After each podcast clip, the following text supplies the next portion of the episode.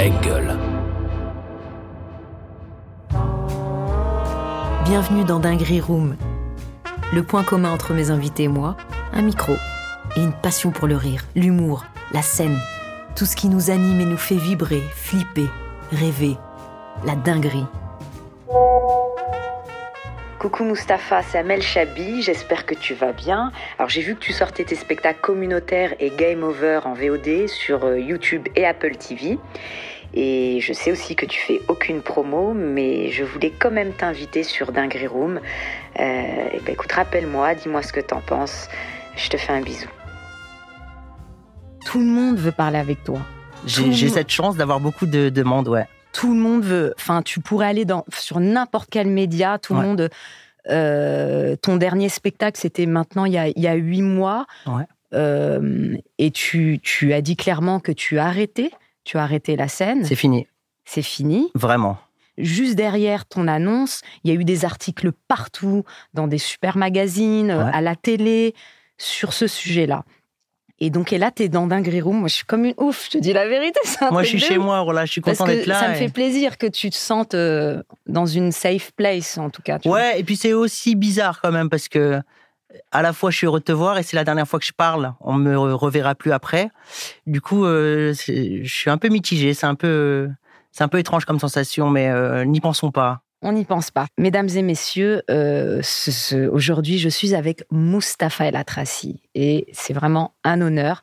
Et euh, tu sais, dans Dinguerie Room, j'ai l'habitude toujours de, de donner des, des petits cadeaux à la fin. Mhm. Et ben là, on va le faire au début. Voilà ce que Amel vient de m'offrir. Euh, pour ceux qui ne voient pas du tout ce que c'est, ils peuvent trouver ça éclaté. Je vais vous expliquer. Au début, j'ai cru que c'était moi. Non, et justement, ouais, ouais, Ouais. c'est ouf, hein, Donc, euh, c'est pas pour me comparer, hein, mais alors c'est, il s'agit de Jacques Brel. absolument. qui fait ses adieux à un âge euh, assez précoce, je crois, 33 ans. c'est 33 ans, exactement. Il a décidé, Jacques Brel, au, au sommet de sa forme, d'arrêter. Ça, c'est ses dernières à l'Olympia. C'est l'un des artistes qui m'a le plus inspiré. Et il a eu un rappel, euh, le public l'a applaudi pendant très longtemps, et euh, il est ressorti de sa loge en peignoir. Et je pense que c'est pas tombé dans l'œil d'un sourd. Ça n'existe pas ce que je viens de dire, mais mais, euh, mais vous allez comprendre parce que oui, j'ai fait ma dernière tournée en peignoir, mes adieux en peignoir. Sauf que moi, je l'ai fait du début à la fin. Je suis Absolument. arrivé jouer en peignoir et je pense que ça m'a euh, ça m'a inspiré. Donc c'est un très beau cadeau. Ah, ça me fait plaisir que ça te plaise. Tu as été très connu très tôt. Tu as, gagné bien ta vie, la Mhm. télé, tu avais ton réseau. Euh, tu étais caméléon, tu savais vraiment t'adapter dans tous les milieux, etc.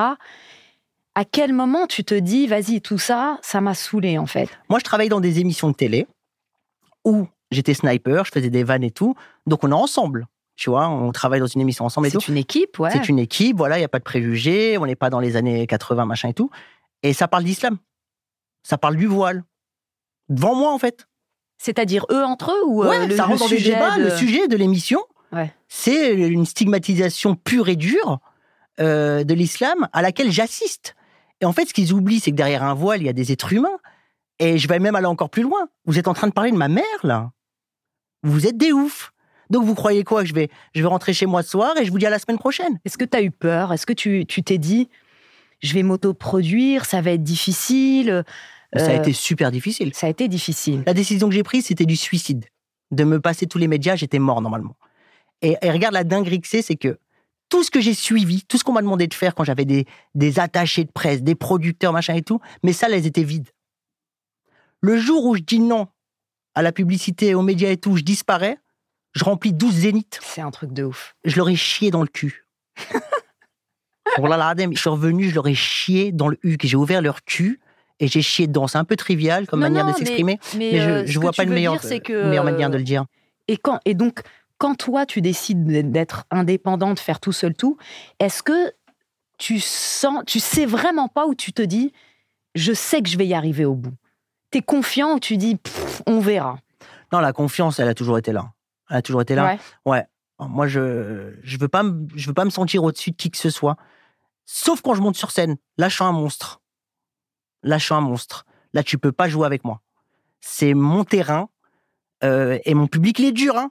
J'ai pas un public. Ah oui. euh, Et tu le dis très bien, j'adore parce que tu dis, mon public, euh, je ne sais pas si c'est les termes exacts, mais tu dis mon public, il est déjà très rama. Ah oui? Tu vois très très rama. Donc, Bien euh, sûr. Et, il dit, et même la plupart se disent qu'ils devraient être à ma place. Mais quand je monte sur scène et que je prends un micro, tu vas comprendre que ta place, elle est là où t'es. Siège B32. Parce que c'est mon métier et je suis le meilleur là-dedans. Ouais, ouais. Et, et cette place-là, euh, le fait d'être. on le Entre stand-uppers, on le dit. hein, on le dit, euh, Mousse, c'est le plus fort. Il y en a qu'on robe de le dire. Je sais pas pourquoi les gens ont peur de dire il est fort. Je sais pas, je sais pas comment dire. Je sais pas, ils veulent, c'est un truc qu'ils veulent pas accepter. Parce que je fais partie d'aucune famille. Tu veux que ce soit tes enfants les plus beaux, pas ceux des autres, tu vois ce que je veux dire? Je pense qu'il y a un truc comme ça. Mais c'est vrai que sur scène, c'est impressionnant parce que parce que euh, tu es tellement libre que tu parles comme tu parles. C'est-à-dire, Ouais.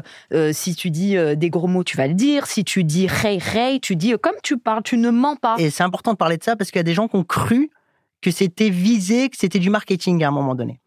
Déjà, il y a plein de gens, ils disent Ah, il parle comme ça, maintenant il dit des mots arabes et tout. Mais je parle comment avec ma mère? Je parle à 90% arabe avec ma mère. Ouais. 90%. Ouais. Donc, si le Graal du stand-up, c'est de parler sur scène comme dans la vie, moi, dans la vie, je parle avec ma mère. C'est la personne à qui je parle le plus. On parle 90% arabe. Donc, t'es choqué si j'utilise un mot arabe sur scène, mais t'es un fou.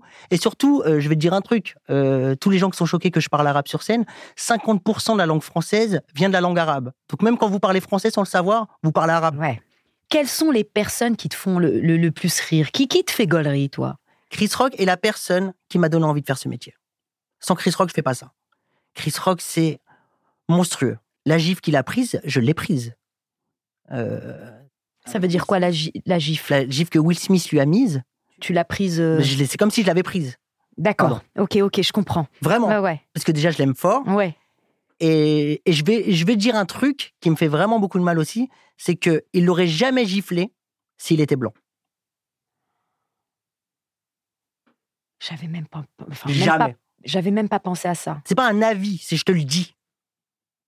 Parce qu'on se fait du mal entre nous, on prend la confiance entre nous. Un blanc, il l'aurait jamais giflé. Jamais de la vie. Moi, je vais te dire, ceux qui m'ont le plus insulté aussi et qui ont été les plus virulents, c'est des mecs comme moi. Dans Nick sa grand-mère, j'en ai jamais parlé avant, je fais un sketch où je parle des gens qui utilisent la religion pour séduire.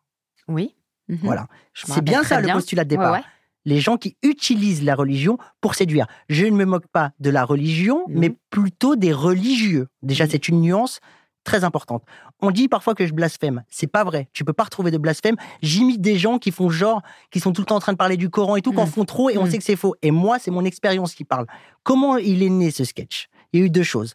Moi, j'ai commencé la prière, euh, j'avais genre euh, 16 ans. Mhm. Et je priais avec Joachim, un gars de mon quartier. Et Joachim, quand c'était l'heure de la prière, il disait Salat Le Maghreb Ouais. Ah, c'est l'Asr Ouais, ouais, trop. Il criait Ouais, et, et tout le monde est tombé dans le panneau. Et ma mère, un jour, elle me dit Eh, Joachim, il prie hein. Je dis Non, il crie Et t'as oui, l'impression oui. que c'est une Oh, dinguerie. Et un jour, je fais un casting pour un film que j'ai vendu sur Canal+, mon premier court-métrage, et je cherchais euh, une meuf pour jouer un rôle, tu vois. Et euh, et il y a une meuf, elle vient, elle pose son téléphone, et il y a l'appel à la prière Ouais, qui est parti, oui. qui était posé devant moi. On le connaît, ça. Ouais, ouais, ouais. C'est une technique. Oui, ouais, ouais.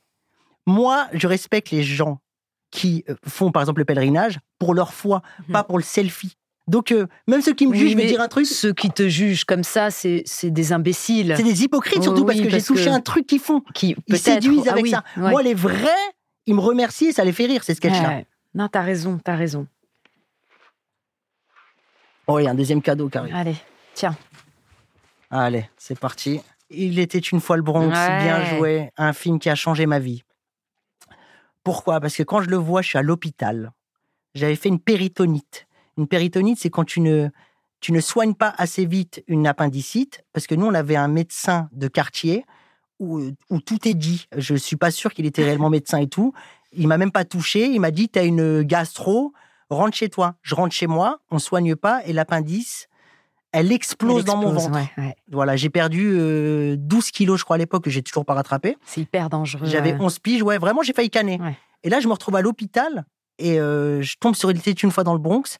Et c'est un choc parce que ce film a énormément parlé. Tu peux le tourner comme ça, on le voit, ouais. Et c'est une dinguerie parce que c'est la première fois de ma vie que j'ai vu un film sans bruit. Ça m'a choqué.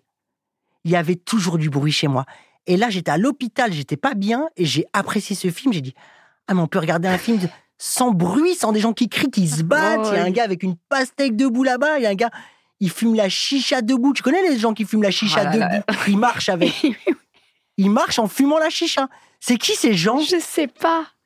Qui êtes-vous Je sais pas, mais ça embrouille. Tu peux pas être Bon, là, il est au concentré. quartier, il marche, il te parle, il fait des signes, et il, il tire en même temps charbon, il tire. Mais t'es un ouf, toi Assieds-toi, putain. Assieds-toi Et là, je vois un film sans bruit. Mais je savais que ma famille, c'était ghetto. Pourquoi? Parce qu'une fois, il y a mon beau-frère, il avait un demi-frère, un petit blond, mesquin, il s'appelait Naël. Il était blond de ouf. Ouais. Et Naël, il dormait il avait genre vers 18h. Oui, c'était très cadré. Il est cadré, Naël. Il est, il est là-dedans. Il est- Il est cadré. Il y a un cadre autour de lui quand il marche. Ouais, ouais. Il arrive, Naël, il rentre dans le salon, et c'était le bull, machin Ouais. et tout. Et je te jure, il met un silence, il nous regarde, et il pleure Il fait Ah On l'a agressé par notre vie, par notre. Ça l'a choqué. Mesquine, Il est devenu rouge Pas eu de- On lui a rien dit, il portait, il cachait après. Mon beau-frère, il consolait, alors qu'on lui a rien fait. Il le consolait. Pour le- le- L'ambiance. Juste. Il a le- Ouais. Il est parti, il l'a ramené. Hein. Tu crois qu'il s'est assis, on lui a donné un, pas- Il a même pas dîné ni rien. un pomme-pomme. Ah ouais, Il voulait plus voir cette famille.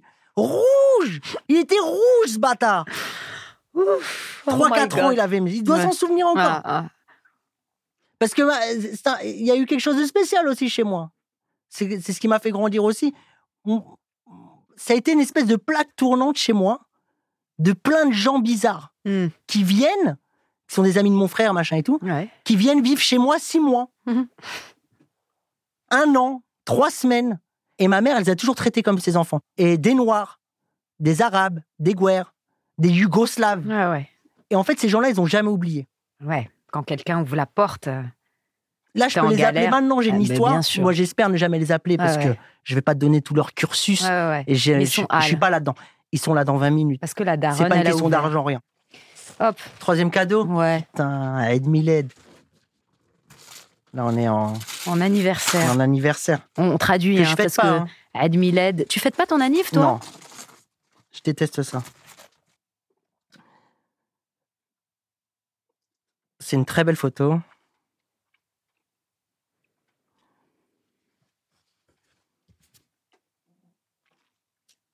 J'aime tellement cette photo. Je sais pas si tu as des photos de, ce, de ces moments-là. Je, suppose qu'on a, que tu en as beaucoup, beaucoup, parce que euh, ce jour-là, tout le monde a pris des photos, etc. Mais là, le, symboliquement, le fait que tu sois derrière, que vous soyez tous les deux de de dos, je trouvais que ces photos euh, réunissaient finalement euh, tout ce que t'aimes finalement. Comment tu veux que je parle?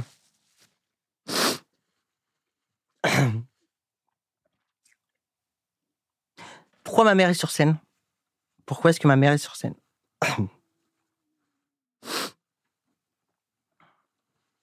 Elle attrape le cancer.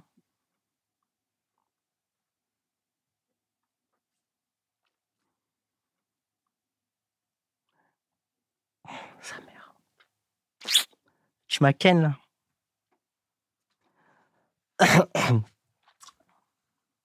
Et puis, euh,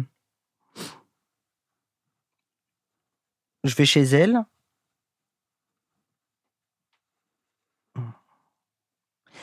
Et je lui, je lui demande de pleurer que le soir de l'annonce.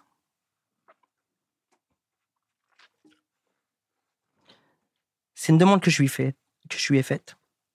Je dis, tu sais quoi? Ce soir, on pleure.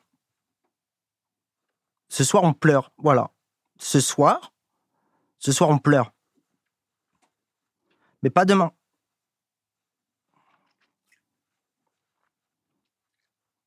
Après,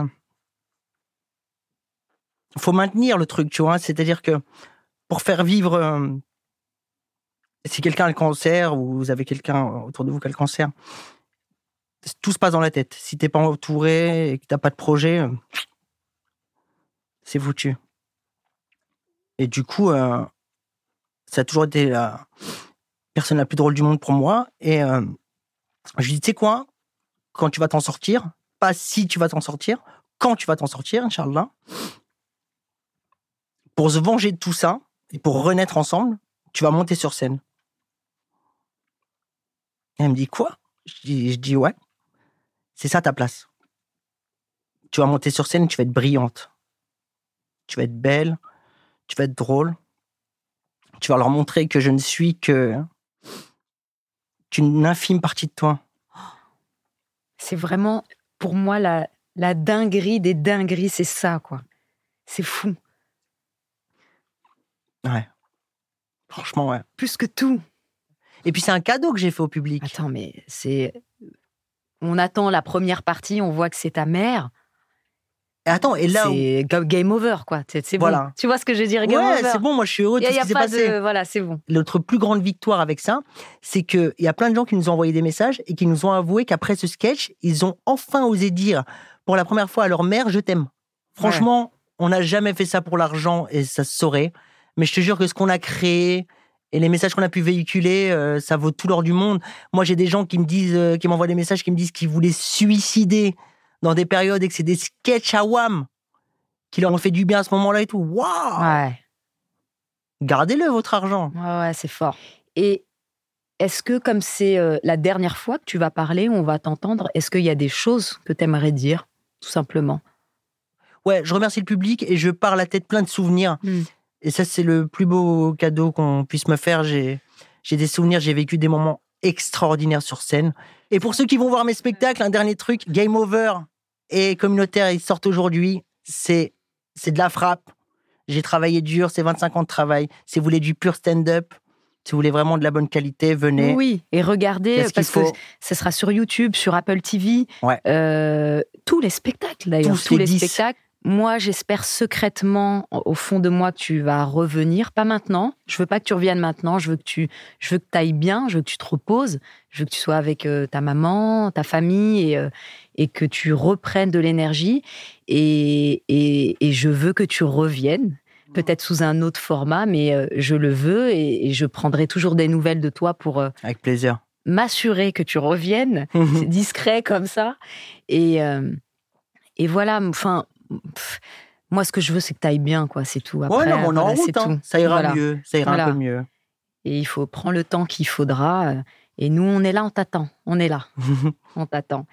Et, et je t'aime, Mustapha aussi. Eh, moi aussi. Ouais, ouais, ouais. Moi aussi. Beaucoup. Merci Mustapha. Et merci à vous de nous avoir écoutés.